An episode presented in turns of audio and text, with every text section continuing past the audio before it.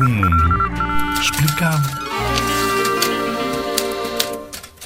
Testes serológicos. O que são? São testes que medem se uma pessoa tem anticorpos, se está protegida contra um microorganismo. E tem-se falado muito destes testes por causa do coronavírus.